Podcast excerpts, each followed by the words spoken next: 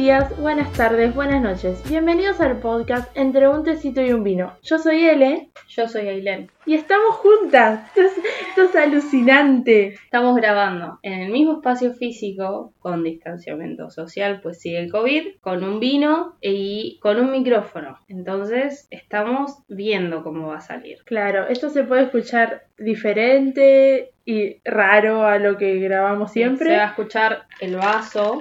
Claro, se van a escuchar los hielos, movemos las sillas. Pero bueno, estamos juntas y técnicamente los podcasts se graban así, así que es un gran avance. En el capítulo de hoy queremos hacer alusión porque esto es publicado el 14 de febrero. Y el 14 de febrero es un bello día para gente que, al, un grupo de gente al que no pertenecemos. El amor es una magia.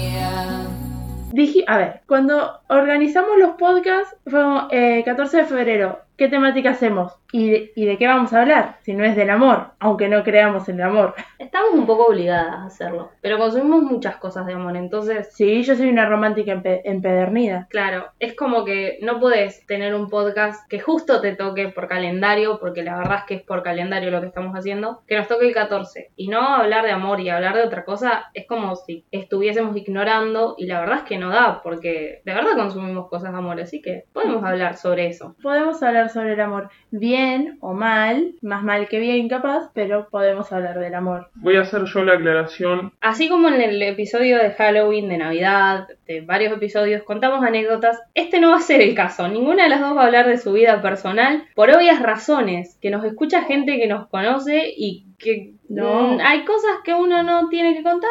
En este momento no tengo ganas de contarlo. Y punto. En este momento ni nunca. Es como que las anécdotas amorosas son para dejar ahí. No sé si da armar un podcast y contar. Hay gente que, que es más abierta a esas cosas. Yo estoy en modo, es mi podcast y voy a hacer lo que se me cante y puro. Obvio, totalmente. Lo bueno es que nos pusimos de acuerdo cuando lo planificamos fue no contamos anécdotas, no, no contamos anécdotas, listo, no se cuentan anécdotas. Si las quieren las mandamos por privado. Escríbanos en el Instagram y nosotros les mandamos un audio Hay que la habilitar el, el email. Nos las pueden pedir por mail también. Cuéntenos ustedes sus anécdotas amorosas. Nosotros las, las publicamos en anónimo. El tema es que acá no somos anónimas, nos conocen. Sí. O sea, los tres gatos locos que nos escuchan nos conocen. Podemos hacer un podcast paralelo donde contemos estas anécdotas y que nadie sepa quiénes. Me- nos distorsionan la voz. Nos distorsiona la voz y armamos otro Instagram, otro mail, otro todo. Somos otra No nos promocionamos nunca porque ahí arruinamos el, el anonimato, pero podemos hablar sobre el amor en otro podcast. No lo vamos a hacer. No, no, lo vamos a hacer. Tenemos muchas, muchas ideas en la cabeza como para ponernos a hablar de anécdotas amorosas en otro podcast. Entre lo que tenemos planeado eh, hablar el día de hoy, vamos a hablar de la toxicidad que existe en todo el mundo amoroso de, y estoy hablando de películas, libros y series, obviamente porque siempre hablamos de, de esa fase. Nosotros nos criamos con películas tóxicas, o sea, éramos chicas y mirábamos las películas de las princesas. Era lo más tóxico del mundo, que un tipo viniera a darte el beso para despertarte o que te buscara porque dejaste tu zapato tirado y va por todo el pueblo probando el zapato en todos los pies. También es que preadolescencia, adolescencia estuvo Patito Feo y Casi Ángeles. Y Floricienta. Eso era tan... y chiquititas y todas las cosas de Cris Morena, la cual estoy renegando aunque lo haya visto, pero reniego porque es algo que envejeció muy mal, Sí. muy mal. No, no puedes salvar muchas cosas, excepto, no sé, Las canciones, las canciones, los porros que se fumó Chris para hacer todo y hasta ahí llegué. totalmente. Es que nosotros lo miramos pero no entendíamos muchas cosas. Crecimos y creo que nosotras, y capaz que hasta los que en este momento tienen 20, más o menos 19, crecimos con una idea del amor que es nefasta. Y nos tuvimos que deco- deconstruir una bocha ya creciendo, pero hasta los 14, 15 años creíamos que el amor era una cosa. Lo seguimos haciendo. Está, estuvimos mucho tiempo con esto de, de mirar TikToks y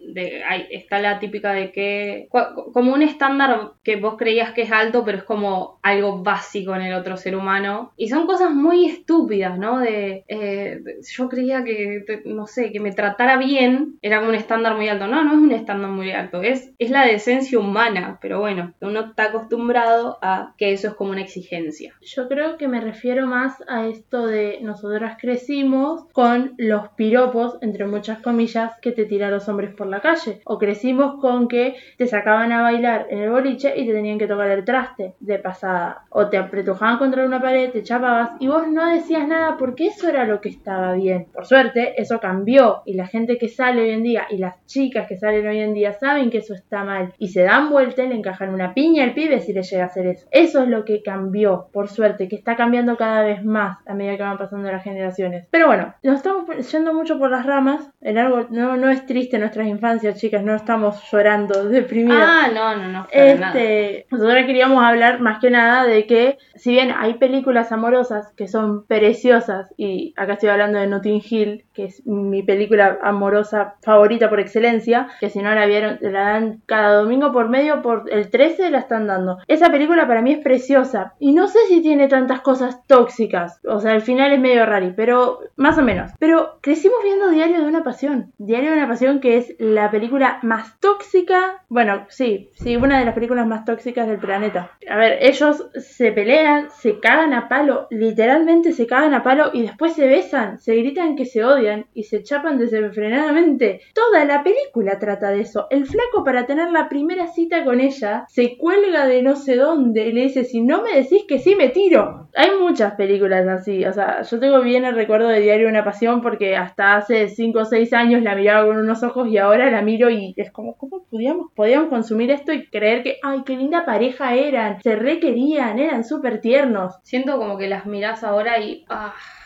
no, no lo puedes ver. No, Yo no soy una persona que haya consumido eh, a Bridget Jones, pero estuve un- eh, leyendo un par de cosas y no, o sea, todo, todo el estándar de, de que ella se sentía mal, no sé, con su cuerpo, con lo que sea, era completamente ajeno a la realidad porque nunca fue como fuera del estereotipo lo que sea eh, la mujer ni nada. Y después todas las relaciones que tuvo estaban mal.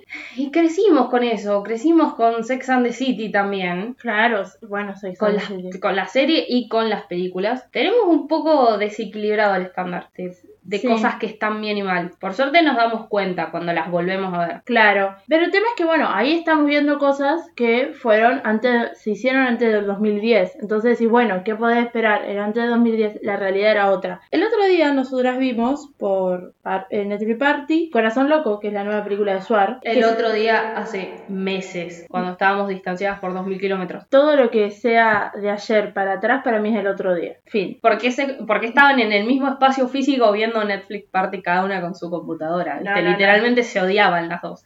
No, creo que fue por septiembre, octubre del año Sí, pasado que la vimos. Pero esa película salió nueva, se iba a estrenar en los cines y Netflix compró los derechos y la subió a la plataforma. La película es como las películas de Suar que sacaba antes del 2010. Es Suar siendo Suar, obviamente actuando de Suar, pero un tipo que tiene una doble vida y tiene dos esposas hace 10 años, que tiene dos mujeres, una viviendo en Buenos Aires y la otra viviendo en Mar del Plata, y tiene hijos con las dos, y tiene dos trabajos diferentes, dos obras sociales diferentes, dos autos diferentes, amigos diferentes, durante en Mar del Plata está de lunes a jueves y de jueves a domingo está en Buenos Aires. Y a la otra le dice que tiene ese trabajo. Y es, es increíble porque el tipo nunca se arrepiente. Vos ves la película y decís, bueno, va a llegar un punto en el que él se va a dar cuenta que lo que está haciendo está mal, porque es como el arrepentimiento de las películas, y tiene una frase en un momento que está a punto de tirarse de un edificio, que eso también es una inconsciencia, y dice, Hay gente que se separa por falta de amor. Acá lo que sobra es amor. porque las quiere a las dos. Pasa que es una romantización muy mal hecha del poliamor o de una relación abierta. Porque En una relación abierta ambos están de acuerdo y en un poliamor ambos están de acuerdo, además de la persona extra a la que incluyen. Y acá ninguna de las dos sabía nada.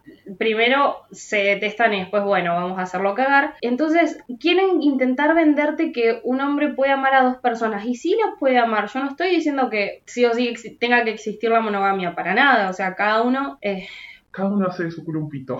Entonces, Claro, totalmente. pero no me quieras vender a mí que un tipo o una mujer, no importa acá el género, que una persona vaya y diga yo amo a las dos, amo a los dos, a los dos, y por esa razón voy a engañarlos, porque entonces no lo estás amando, porque le estás mintiendo y al final de todo le rompiste el corazón a las dos y te quedaste sin nada. Claro, porque Hiciste todo mal. Lo hablábamos en el momento cuando veíamos la película. Si estuviese todo bien, si las dos supieran de la presencia de la otra y hubiesen aprobado eso, bueno, ya está, está, está bien, o sea, no existe la película directamente. Pero es todo lo contrario. El tipo está tratando de defender, no, les, les oculté esto durante 10 años porque yo las quiero las dos y es la única forma que tenía para poder estar con las dos. Y ellos, o sea, vivieron una mentira con la de Mar del Plata, está casado hace 20 años Sí. y con la de Buenos Aires no está casado, está juntado hace 10. Es horrible la película esa, porque si llegáramos a un punto, o sea, la película arranca así, llegamos a un punto y Suar se da cuenta que eso está mal, aunque quiera a las dos personas, no las pudo haber engañado así, bueno, eh, hay una, una No, evolución y que del además personaje. tenés la película, tiene el accidente, las dos se enteran y qué sé yo. Entonces, la película se va a tratar más de ellas dos queriéndose vengar del tipo hacia el final que, no sé, un, un crecimiento en los personajes. O sea, No. eh, como muchas películas argentinas quieren acelerar todo al final y termina dejando todo muy Raro. raro. No, no gustó, por lo menos a mí. El personaje de ellas dos sí tienen una especie de evolución, porque Soledad Villamil lo quiere ir a colgar de las pelotas al obelisco y Gabriela Toscano no para de llorar, apenas se enteran que el tipo las cagaba. Y a medida que pasa la película, como que se logran tranquilizar, por lo menos no se odian entre ellas y comparten el odio, el odio hacia el tipo, que eso está piola, porque podrían cagarse a palo entre ellas y mirar todo de arriba como, uh, mira, yo Se no hice pelean nada". por mí. Claro, y por suerte eso no pasa en la película, pero Suar es el mismo desde que arranca la película hasta que termina. Él no se siente arrepentido por haberles hecho mal a las dos mujeres que quiere técnicamente, porque encima vos no le haces eso a alguien que querés. Eso es lo peor. ¿Qué definición de amor tenés? No sé, es muy eh, rara la película y salió el año pasado. O sea, hay películas que sentís que reavanzamos como sociedad y que, nada, que vamos creciendo y nos vamos dando cuenta que hay ciertas cosas que están mal y viene Suar y saca esta película que decís, "Ah, no, atrasamos 15 años, ¿qué pasó? Está bien, es del cine argentino y todo lo que me digan, pero no se diferencia en nada con 2 más 2. Sí, igual estamos dando este ejemplo como podremos estar dando el ejemplo de 365 que también es de Netflix, Sí, que no es argentina, que yo no la vi, vos tampoco lo viste, no. pero entendemos que romantiza algo peor que lo que hace Suar, que es eh, enamorarte de tu secuestrador y que alguien que te secuestre y que esté a punto de matarte, pero que te ama, en realidad está bien, porque no sé, yo a veces no entiendo esas películas. Me quedo como pensando, la gente la consume porque por algo estuvo número uno, vaya uno a saber si por el morbo de saber cómo era, de, de que realmente les gustó, parodiarla, consumo irónico, No hagan consumo irónico de esas cosas. hagamos Totalmente. consumo irónico de, de no sé, El tema de es que perritos. nosotros hacemos consumo ir- irónico y así Joe Cabrera sigue siendo tendencia todo el tiempo. Exactamente. Este, porque, ah, a ver qué dijo este boludo y le estás dando una visualización y o tuiteas enojada y le estás Claro. dando. Entonces, no hay que hacer eso. O sea, no te gusta, no lo consumas, fin. No, y tampoco digas, tipo, el cancelamiento se da en, en base a no hablar del tema. Una cosa es nosotras dos jodiendo de a quién cancelamos o lo que sea, o hablando seriamente a quien decimos me parece que no da consumirlo más. Y otra cosa es tuitearlo a cada rato, decir esta persona es tal. No, porque seguís dándole, otra vez, seguís inflándolo y seguís creando el monstruo que él quiere ser. Pero películas tóxicas, en fin. Sí, muy- Películas con malas ideas sobre el amor. Totalmente. Pero también vamos a hablar de películas, series, barra libros que nos, gust- que nos gustan. Yo leí muchas cosas románticas en mi vida, no recomendaría ninguna, porque yo cuando arranqué a leer, allá hace como 10 años, 11, 12 años, arranqué por Julio Cortázar, pero me empezaron a interesar todas las cosas románticas, entonces me fui para el lado de Daniel Steele. Daniel Steele se podría decir que con eh, Nicolas Park, con Nora Roberts, Florencia Bonelli, está todo metido como en una especie de romance que es bastante tóxico y las historias se parecen mucho entre sí. Es como ella desamparada sola, recién divorciándose de una relación de mierda de años, conoce al príncipe azul en una circunstancia terrible de la vida, ya sea un accidente, un secuestro, lo que sea. Conoce el amor de su vida, se enamoran, termina el libro y son felices juntos. Sí, todo siempre es un drama. Sí, siempre tenés como que llorar para después agradecer de que terminaron juntos. Si no, no funciona, no vende. Daniel Steele tiene un trillón de libros así, obviamente hay excepciones, hay libros de ella que hoy en día me gustan, pero generalmente son más dramáticos que amorosos. Los que a mí me gustan más son los que se enfocan en una enfermedad o en algo más, un accidente, o algo más central por ese lado y la relación amorosa queda aparte. Hay muchos libros de estos que fueron llevados a, a películas de Nicholas Park. Bueno, Diario de una Pasión es de un libro de Nicholas Park, el cuaderno de Noah. Lo mejor de mí es otro libro de Nicholas Park. Desde mi cielo no es también de Nicholas Park. Desde mi cielo también. El- la de Miley. No sé, yo iba a decir la de Zac Efron. Esa también es de Nicolas Park. No me acuerdo cómo se llama la película, pero sí. Hay una de donde mm, Miley conoció a su marido, Ex. Liam. Sí. Bueno, esa película creo que es la última canción. Sí, es la última canción, es verdad. Eh, bueno, esa también es Perdón, Valentina, por no acordarme de esto. Yo sé cómo me prestaste la película y nunca la vi, nada más. Es re triste la película. No leí el libro igual, no puedo opinar. Pero mm, nada, hay muchas cosas románticas. Vos prendes la tele un domingo a la tarde y te vas a encontrar con 700 películas románticas. Em, ¿Cuál es el canal que pasan todas las películas de Navidad? Estudio. Estudio, bueno, Estudio pasa en el resto del año todas las películas románticas cliché del mundo. De alguien que abre una panadería, barra pastelería, barra cafetería, barra lo que sea, y llega alguien y se enamora y después tienen problemas, pero después terminan felices. Es tremendo. Yo el cliché me uno. Igual vos fíjate, había una época, no sé si vos te acordás, de la televisión argentina, de las novelas argentinas que te daban de una de la tarde a 5 de la tarde todas las novelas de Estebanés. Estebanés padre, no Estebanés hijo. Y era como Amor en custodia, Secretos de amor, Bueno, La ley pero del todas las amor. de Esteban es padre trabajaba Esteban es hijo. A veces técnicamente. sí, sí, porque no lo contrataba nadie más en esa época. Era otro. Y si actuaba como el orto. Eh, Ahora está todo quemado. sí, pobrecito, eso me dio penita. Sí, me da pena. Igual. Esas novelas eran la toxicidad porque generalmente los dos protagonistas cuando se conocían, los dos estaban casados, los dos tenían hijos, estaban comprometidos con otra gente y esa otra gente quedaba devastada o muerta porque algunas, a ver, algunas veces las Sí, mataban. es fácil matar al personaje, tipo, ya está, que no sufra más. Claro, siempre mataban a la cornuda, o al cornudo, o al cornude. No había cornude en esa época. Siempre o lo mataban o lo hacían desaparecer, o se iba a vivir a Indonesia para siempre. Era raro todo. Que uno las ve hoy en día y quedas muy, ¿qué es esto? ¿Por qué consumías esto? Pero era la novela que te daban a la hora de la siesta y todos estábamos mirando esa novela. Yo las miraba con mi abuela. Como una buena señora que soy. Muy bien. Pero nada, hay mucha, mucho contenido romántico dando vuelta por la televisión, por los servicios de streaming. Este, hay muchos libros románticos. Si vos vas a una biblioteca, aparte romántica, tenés cuatro estantes mínimo con todos los de Daniel Steele. Después cuatro estantes más con todos los de Nicholas Porque son esa gente que saca cinco libros por año. Porque la historia es la misma, le cambian el nombre a los personajes nada más. Entonces, hay mucho contenido romántico. No romántico del bueno, pero romántico en fin. Eh, nosotras queríamos hablar de dos películas, serie o libro que nos guste romántica, tratando de no caer en lo cliché. A, ver, la primera mía es bastante cliché, pero más o menos, que sea buena por lo menos. Si es cliché y es media tóxica, por lo menos que sea una buena película o un buen libro, que no sea algo pedorrito. Así que nada, arranque. Bueno, está, hoy lo veíamos que está número 8 en el ranking de Netflix Argentina y yo creo que está muy buena para recomendar en este instante porque Bridgerton es una muy buena miniserie. Es una adaptación de una saga de libros, la hizo Julia King en el 2000, por ahí, entonces tiene ciertas cosas en los libros, por si alguien quiere leer los libros, que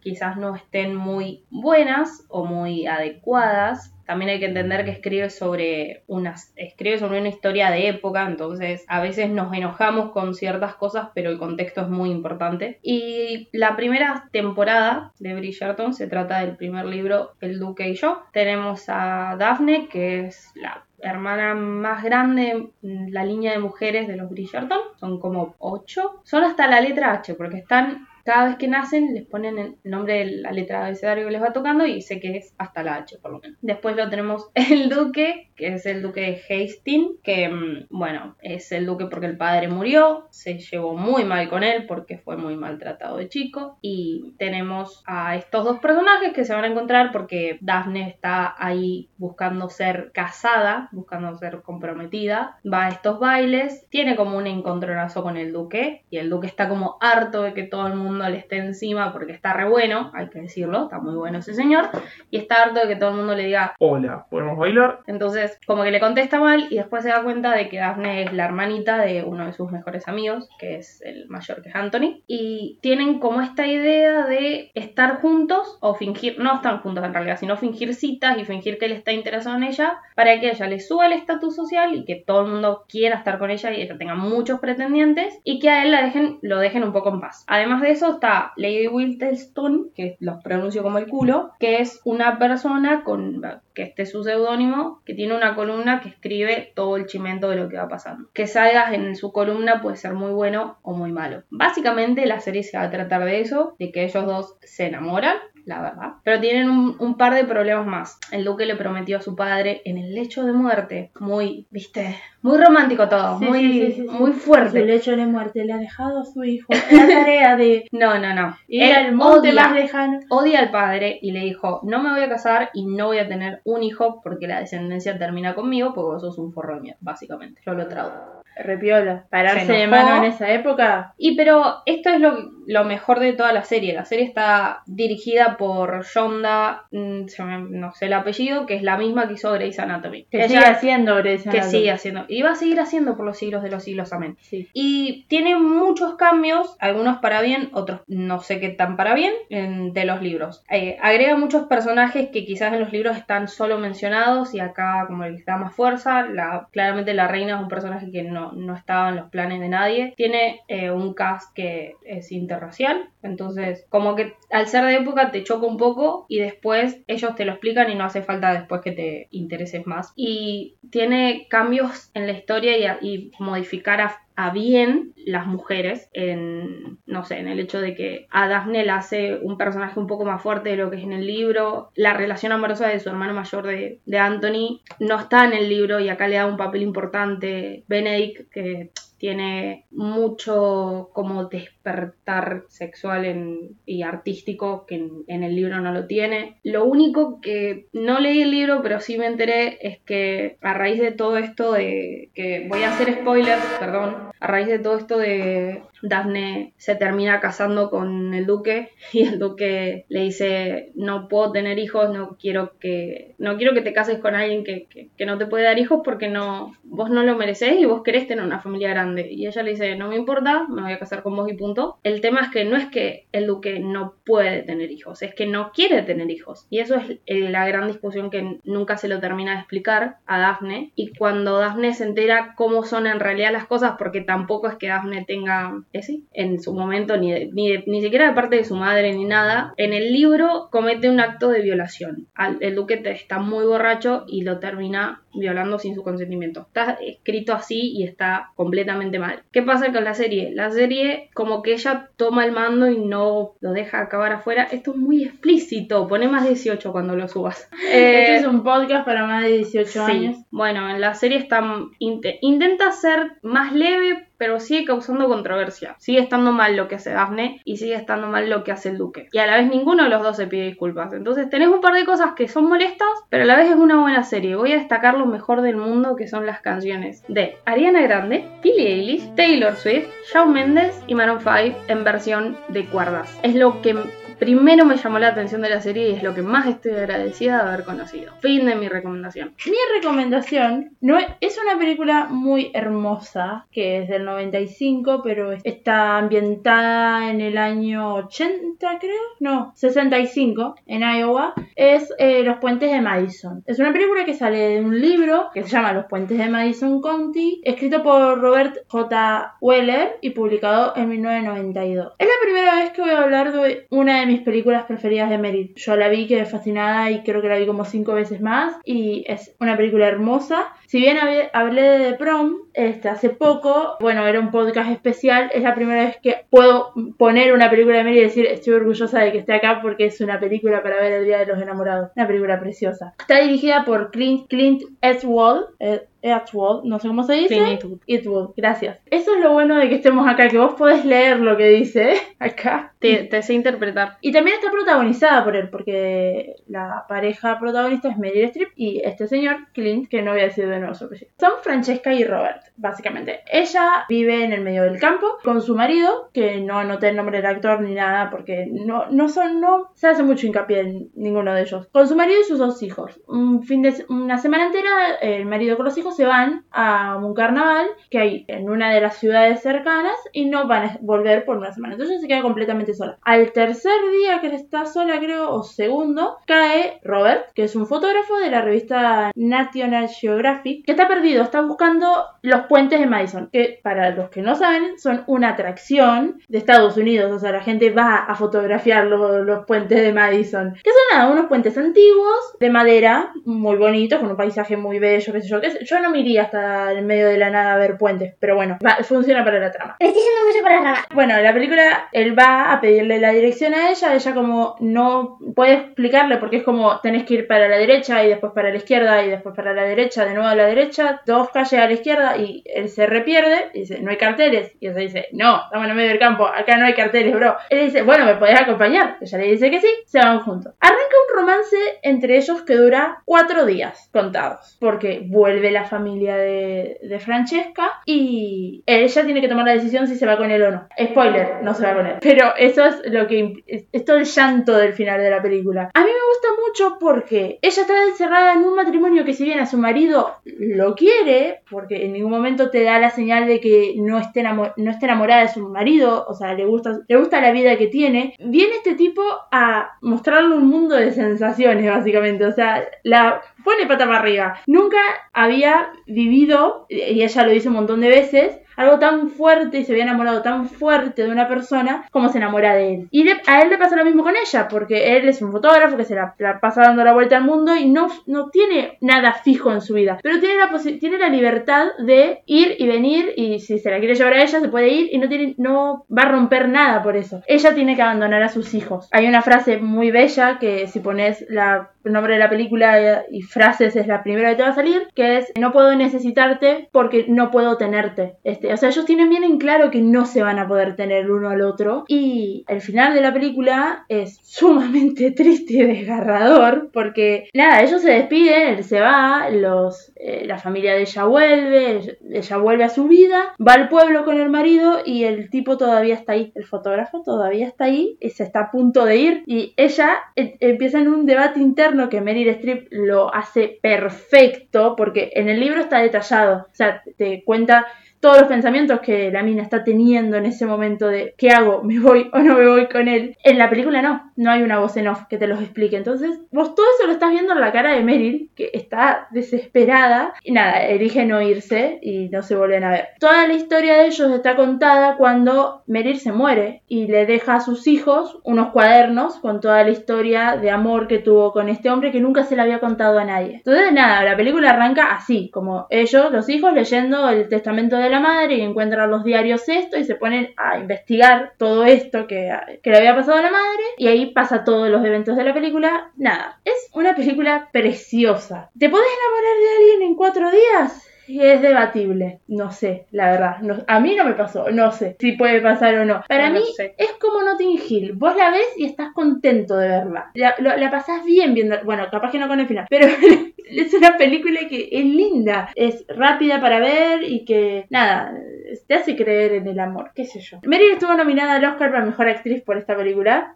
Meryl ya en ese momento tenía dos Oscars, así que está bien que no lo haya ganado, yo no me estoy enojando con nadie, ni me acuerdo que lo ganó en ese año, pero nada, es una película muy bella y dio la casualidad que cuando vine para Rosario a los dos días... Sí, quería que cuentes esto. Estaba así, ¿cuándo va a contar el contexto? Porque pensé que lo ibas a contar al principio. Estaba así como, oh, bueno, no, no te voy a interrumpir. Voy a esperar a que termines. Voy a dejar que hables. No, no, no. Tengo el libro en mis manos y el libro tiene a Meryl con Clint en la tapa, en la portada, una foto de las más conocidas de la película. Porque eh, a los dos días que llegué a Rosario, fuimos con Adriana a una librería de libros usados y entré y fue lo primero que vi. O sea, sabía que era un libro, pero ya me resigné a, encontrar todos los libros, de todas las películas que hizo Meryl. O sea, es como, bueno, en algún momento lo voy a hacer, pero tengo otras cosas en mente. Y entré y fue el primer libro que vi. Yo, yo esto me lo tengo que llevar. Y Aileen, como una gran amiga que es, me dijo, te calco la firma de Meryl y la Todavía pegamos. no lo hice. ¿Qué Pero- voy a hacer? Pero con eso me, me entusiasmó. Y nada, justo estábamos planeando este podcast, entonces tenía el libro en la mano y era como, no, yo tengo que hablar de esta película, porque es la película romántica por definición. Más romántico que esto dudo, que meter Titanic, pero tiene un contexto histórico, así que no.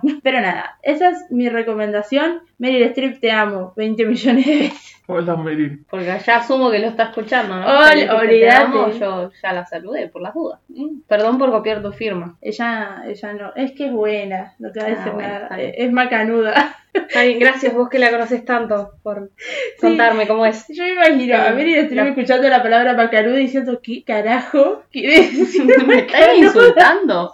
No, no, no, no. Es, es una buena muchacha. arre. Bueno, yo voy a recomendar un libro. Está muy difícil ahora, porque yo no leo cosas de amor en general. O sea, sí leo, pero no vale la pena. Digamos que es lo mismo que te pasa a vos. Pero recordé que hace varios años había leído una novela juvenil de estas que son rápidas de leer, que están muy buenas y que a veces tienen historias bastante interesantes y no son repetitivas. Es Tú y yo, una historia catastrófica de Jess Rottenberg. Lo tengo acá en mis manos porque esto estaba en las eras y hace años me lo traje para Rosario para releerlo y no pasó, pero es un muy buen libro. Tenemos a Brie con 16 años que está de novia con Jacob, sí, Jacob, y eh, son felices hasta que Jacob le dice, "Mm, bueno, vamos a cortar, porque bueno, son adolescentes y ya está, terminó. El problema es que a, Brie literalmente se le rompe el corazón, tiene un paro cardíaco y muere en el instante en que Jacob le dice que la va a dejar y que ya no la ama más. Entonces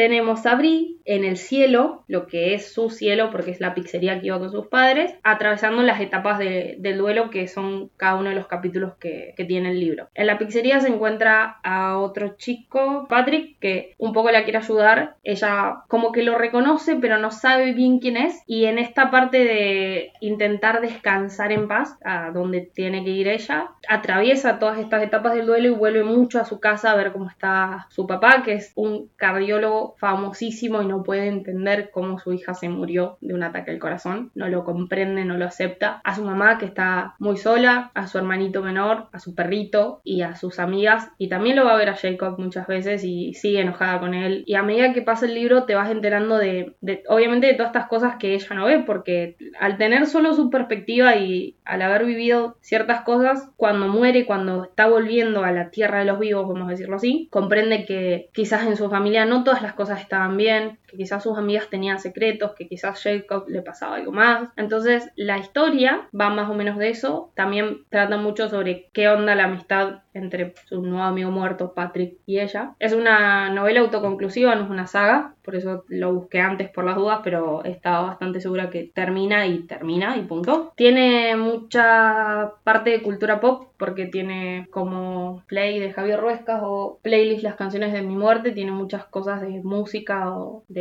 series o de películas, cosas que como que te llaman la atención que estén en el libro. Y no tengo mucho para decir porque está bueno para leer, está triste y es de amor, pero es triste, pero es de amor. La frase que tiene antes de la primera parte, por así decirlo, es de Annie Franco y dice, el amor es un piano lanzado desde un cuarto piso y tú estabas en el lugar equivocado y en el momento equivocado. Una forma muy bella de hablar sobre el amor, sobre un piano que te cae en la cabeza y te mata, como a la pobre de Brie. Fin. Sé que puedo spoilear muchas cosas del libro, pero la verdad es que no tiene sentido. Léanlo. Por algo recomiendo las cosas. Claro, Bueno, mi segunda recomendación es otra película, porque ya especifiqué al principio que mis libros románticos son una verga. Y aparte no tengo ninguno acá, así que nada, preferí irme por la película. Estoy hablando de Carol, una película del año 2015 que está dirigida por Todd Haynes y protagonizada por Kate eh, Blanchett y Rooney Mara. Está ambientada en la década de los 50. Todas las películas, las dos películas que recomendé hoy son de época y la recomendación final también es de época. Trata de la historia de amor, básicamente, de Therese, que es una chica de veintipico de años, quiere ser fotógrafa y trabaja en una tienda departamental en Manhattan, que es básicamente una tienda de regalos varios. Y así conoce a Carol, que es Kate Blanchett, que es una, eh, una mujer, dice una mujer seductora. Es bastante como, como que imp- impone la mina, cuando se le para enfrente, la otra es 20 años, súper mojigata, y la mira como, ah, ¿qué es esta mina? Kate Blanchett es 20 y pico de años más grande que Ronnie, así que hay una diferencia de edad entre las dos protagonistas. Carol está atrapada en un matrimonio triste y como que ya no tiene sentido, pero se queda ahí porque tiene una hija chiquita, que tiene como unos 6, 7 años y es infumable. A mí me gusta mucho esta película, la vi el año pasado porque en los fandoms que yo ando metida, es como crucial ver esta película. Es como que tenés que saber de qué trata Carol porque te vas a comer 28.000 tweets de gente hablando de Carol. Eh, No, no sé si es triste, son muy diferentes ellas dos y entiendo por qué se enamoran tan bien. Como que una le da a la otra lo que necesita, porque Teres, que es la chica de 20 años, está con un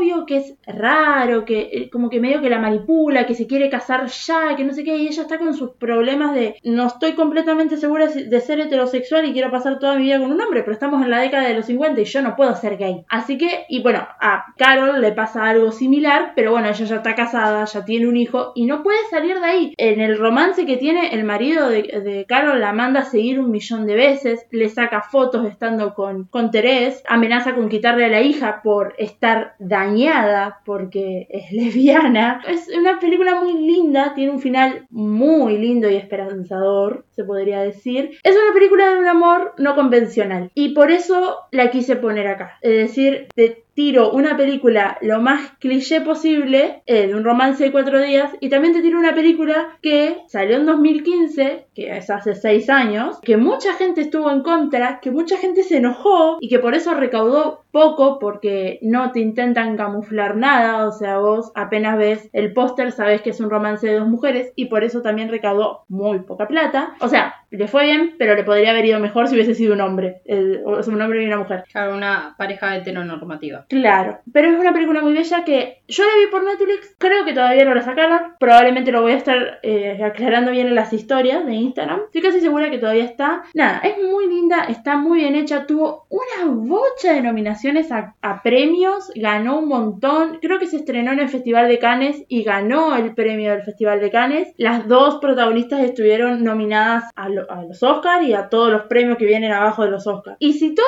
eso no las convence, vénganla solamente por Kate Blanchett, que es una actriz increíble. Es la mala en Thor, en Sí. Thor Ragnarok. Y también actúa en Ocean's 8. Es la rubia principal. Nada, es una película muy linda, muy linda, que te muestra muchas cosas de la época, de lo, lo injusta que eran esas épocas. Hay cosas que le pasaban a ellas que siguen pasando hoy en día y lo mal que está de que en la década del 50 se oprimieran a las mujeres, pero en el 2021, que tendríamos que estar más avanzados, o sea, 70 años después, sigue pasando. A mí me gusta mucho, este, y me pareció una película muy linda para hablar de Día de los Enamorados porque tienen un amor precioso las dos protagonistas. Si no no me creo está basado en un libro, pero yo no, no sé mucho porque no es una de mis películas favoritas ni nada por el estilo. O sea, la, la vi, me gustó y fin, no me puse a indagar demasiado. Y no investigaste para hoy. No, y bueno, no, soy esto. La verdad, decepción. Ah, y está como eh, personaje secundario Sarah Paulson, también, otra flor de actriz. Y nada, esa es mi recomendación, mi segunda recomendación amorosa. Eh, bueno, moraleja de, del podcast hasta ahora.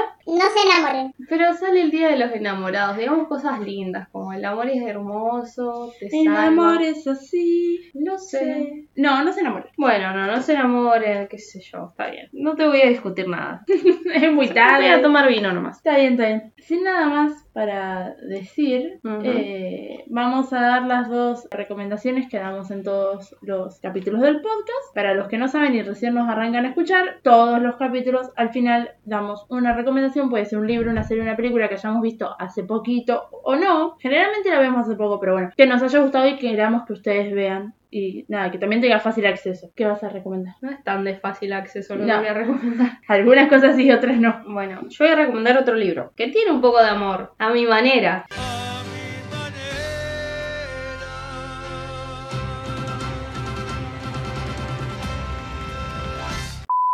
Voy a recomendar eh, La mano que te da a comer de AJ Rich. Es un psicotriller donde la protagonista Morgan es criminóloga. Tiene su otra pasión que son sus hermosos perros, que son de raza, de las razas estas que te dan miedo, tipo Pitbull. Y su otro gran amor es su prometido Bennett, que lo conoció por internet porque ella en su tesis está haciendo un trabajo sobre como los peligros que hay en internet, con los perfiles y una... Tiene que ver con esa historia. En este trabajo de campo que empezó a hacer por su cuenta, conoce a Bennett, que es un canadiense, se enamora y hasta el momento en que vos arrancas a leerla, la historia está, están comprometidos. ¿Por qué aclaro que es a mi manera este libro? Porque Morgan llega a su departamento y escucha a sus perros como que están muy alterados y no entiende bien qué pasa y cuando llega a lo que es su habitación, Bennett está descuartizado y completamente destrozado sobre la cama, no se lo reconoce, pero la ropa es de él. Sus perros están manchados de sangre, entonces lo primero que se asume es que los perros lo atacaron a Bennett y tenemos esta parte donde a mí me estresó muchísimo y me alteró un, un montón leerlo que es sobre maltrato animal y cosas de sobre los perros. Vemos a Morgan en el libro, asumiendo que fue un poquito tal vez un error, de estar comprometida con alguien que conoce en internet no desde hace tanto tiempo, con un pasado un poco dudoso. Y va, creo que ella tiene un hermano que un poco le ayuda con esto de, de investigar quién era Bennett antes porque el cuerpo no tiene huellas, no tiene absolutamente nada para reconocer. Y la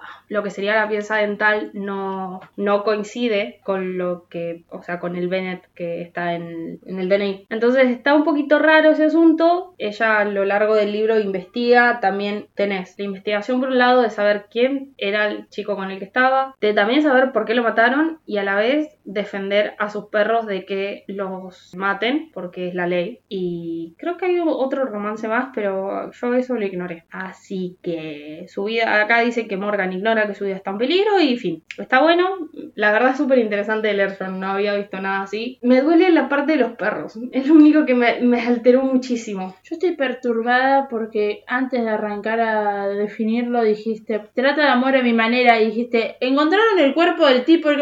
Pero No. hablo porque yo no, yo leo esta clase de libros. Yo leo los libros donde que son policiales, que, o que son un poco más de suspenso o lo que sea. El que estás leyendo ahora es más de amor. El que estoy leyendo ahora es muy de amor. Es insoportable. Sí, es- sí. Ah, Pero estoy pensando que la verdad es que muchos de mis libros son así. Este tiene el factor, a ver, lo presenté como amor porque trata de un poco de amor, trata de ella. Entiendo que lo hizo por su tesis, ¿no? Que te metiste en internet, hiciste un perfil falso, investigaste a los posibles, no sé, homicidas que hay por ahí, pero a la vez te la jugaste un montón y da un poquito de miedo, no sé. Moraleja de la historia, no busquen a No. gente rara en Google porque van a venir a descuartizarlo. Desinstalen Tinder. Claro, ahí está. no se enamoren y desinstalen Tinder. Son los dos consejos del podcast de. Cada vez más sabias estamos. Igual vos tenés, ahora mirando la biblioteca de ella, puedo decir, tienes cuatro libros de John Green. Es que Ahí tenés cursilería amorosa para tirar para arriba. yo te dije, puedo recomendar John Green, puedo eso, pero El tema es que te pasa, claro, te pasa lo mismo que a mí con eh, Nicholas Park. Es lindo, pero Claro, es que yo quiero hablar, yo puedo hablar un montón y no tengo ningún problema de, de- de hablar sin parar sobre ciertas cosas. El tema es que esta recomendación, que no tiene que ser exclusivamente de algo sobre amor, preferí hablar de esto porque me parece que está súper interesante. El, el título a mí no me decía nada, yo lo agarré y lo compré y punto. Y cuando lo leí y, entendí qué iba, este, es un, pasa que es un gusto, o sea, es algo que a mí me gusta leer. A mí me gusta leer de investigación y de no saber quién es el malo, porque termina siendo eso, ver quién, quién en realidad está ahí en su vida siendo un doble agente, ponerle una cosa así. Y en, al final de todo sí tiene parte de amor, porque todo esto arranca en base a eso. mi recomendación no trata de amor. Ni cerca. O sea, hay. Entonces, es el tema. Es que en casi todas las series o cosas que mires va a haber una relación amorosa y gente para shippear. A ver, yo shippeo gente en Star Wars. Como se puede shippear gente por todos lados. Esto no, no se basa en el amor, quiero decir. Voy a recomendar la serie Hollywood de Netflix. Es una miniserie, tiene entre 7 o 8 capítulos.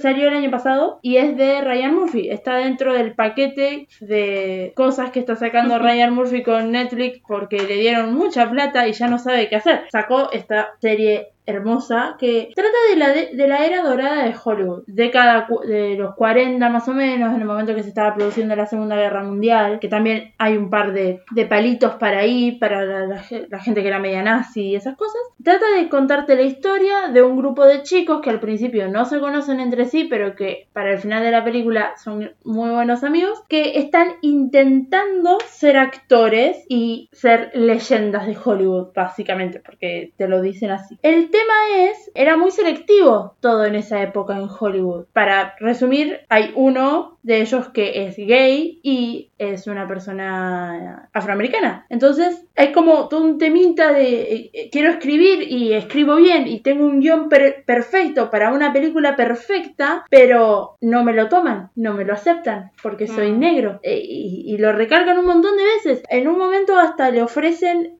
o sea, no le ofrecen, le dicen que van a cambiar el nombre de quien la escribió, que él va a poder estar presente en todo el momento de la filmación de la película, pero que cuando se arme el póster y a los créditos de la película va a aparecer el nombre de otra persona y que a los festivales y a las entregas de premio va a ir otra persona diciendo que es el guionista. Una persona blanca, obviamente. Y, las reglas eran esas y no podía jugar con mucho más que eso. Entonces es un grupo de chicos que trata de romper con todas esas barreras de, bueno, me tengo que quedar acá, tengo que lograr sobrevivir en Los Ángeles porque yo voy a lograr llegar a la fama, tanto sea como el que quiere ser director, como el que quiere ser guionista, como los que quieren ser actores. La, la serie tiene varios protagonistas. Yo diría que el, protagonista de la serie es Jack Castello, que está interpretado por David Coreswet. Em, yo no lo tengo de nada más, pero bueno, es un muchacho que está muy lindo.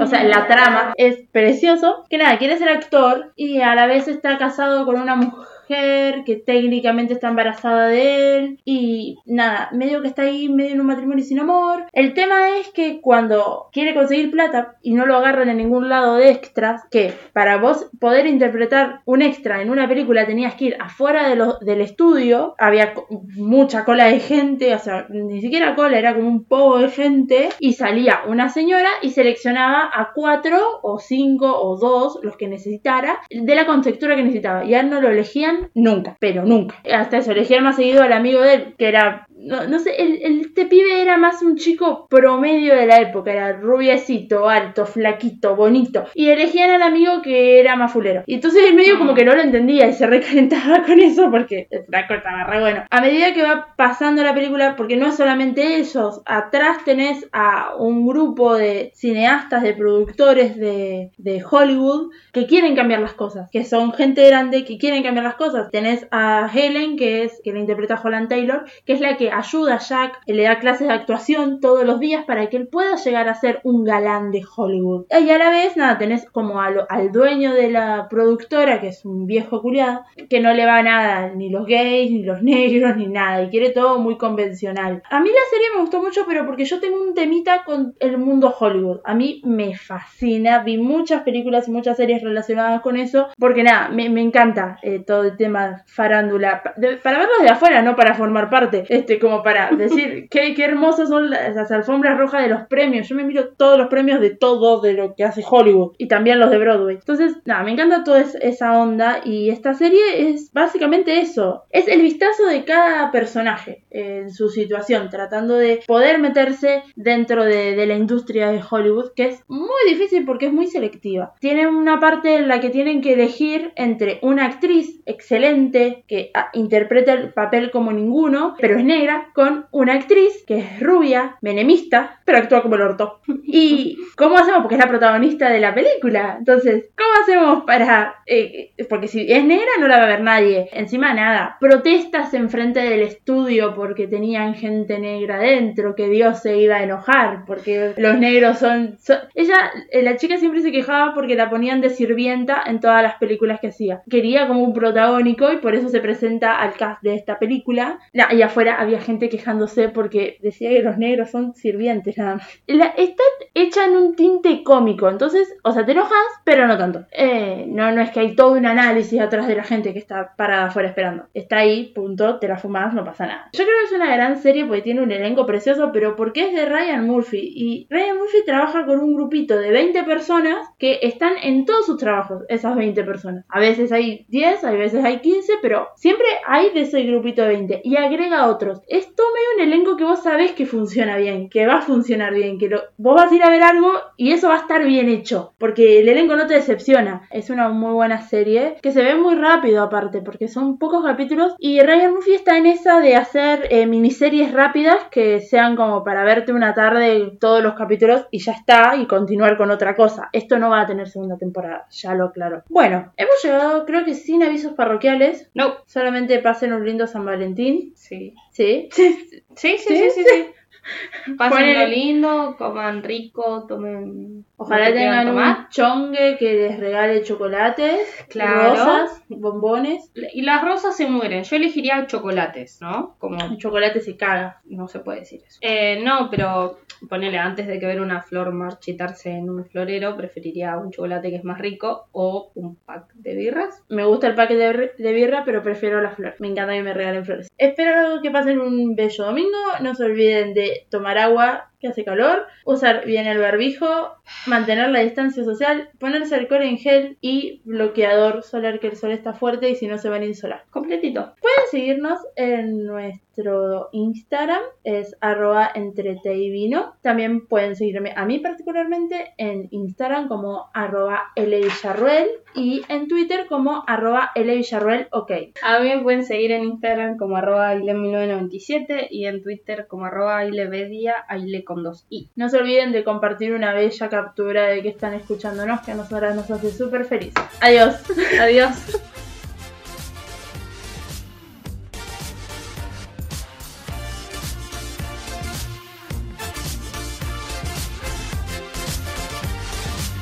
Esto se siente raro. Ocho hijos. Ocho hijos. Muchas Conté las gracias. letras. Voy a cortar todo eso. Uf, me voy a servir vino. Me merezco vino después de todo lo que vino. Sí. Además hace calor. Em, bueno, Wow. ¿No te parece que fuimos todo muy rápido? o- Sí, fuimos todos. Creo que no vas a tener partes para cortar y poner al final. Es como tocar el cielo. Voy a agregar esa canción. Está poniendo mucha música. Nos van a. Bueno, si no nos cerraron por No, no nos van a cerrar. los otros, no nos van a cerrar ahora. Me estoy sirviendo más vino. No se puede vivir sin amor ni. Ay, ugh, qué asco. ¿Qué, qué quieres que te diga? Está ahí siempre. Si mi chongue está escuchando, ah, ok, no, no saben. Ay, tengo que decir las, las redes. Me había Sí, olvidado. estaba esperando que lo diga. Pasa que como vos estás hablando, vos lo decís, yo después lo digo. ¿Viste? Hay una. Sí, sí, sí. Nosotros sí, sí. seguimos una rutina en esto. La cagaste en el 11. ¿Por qué? Porque no es el Diego el 10. Claro, no, el, Diego- el, el día salió bien por el Diego. Si no, no. Ahora que me das permiso para dar mi red social. Te cagar, estúpida. Listo, acá hace calor. hace mucho calor. Dios, quiero prender el ventilador.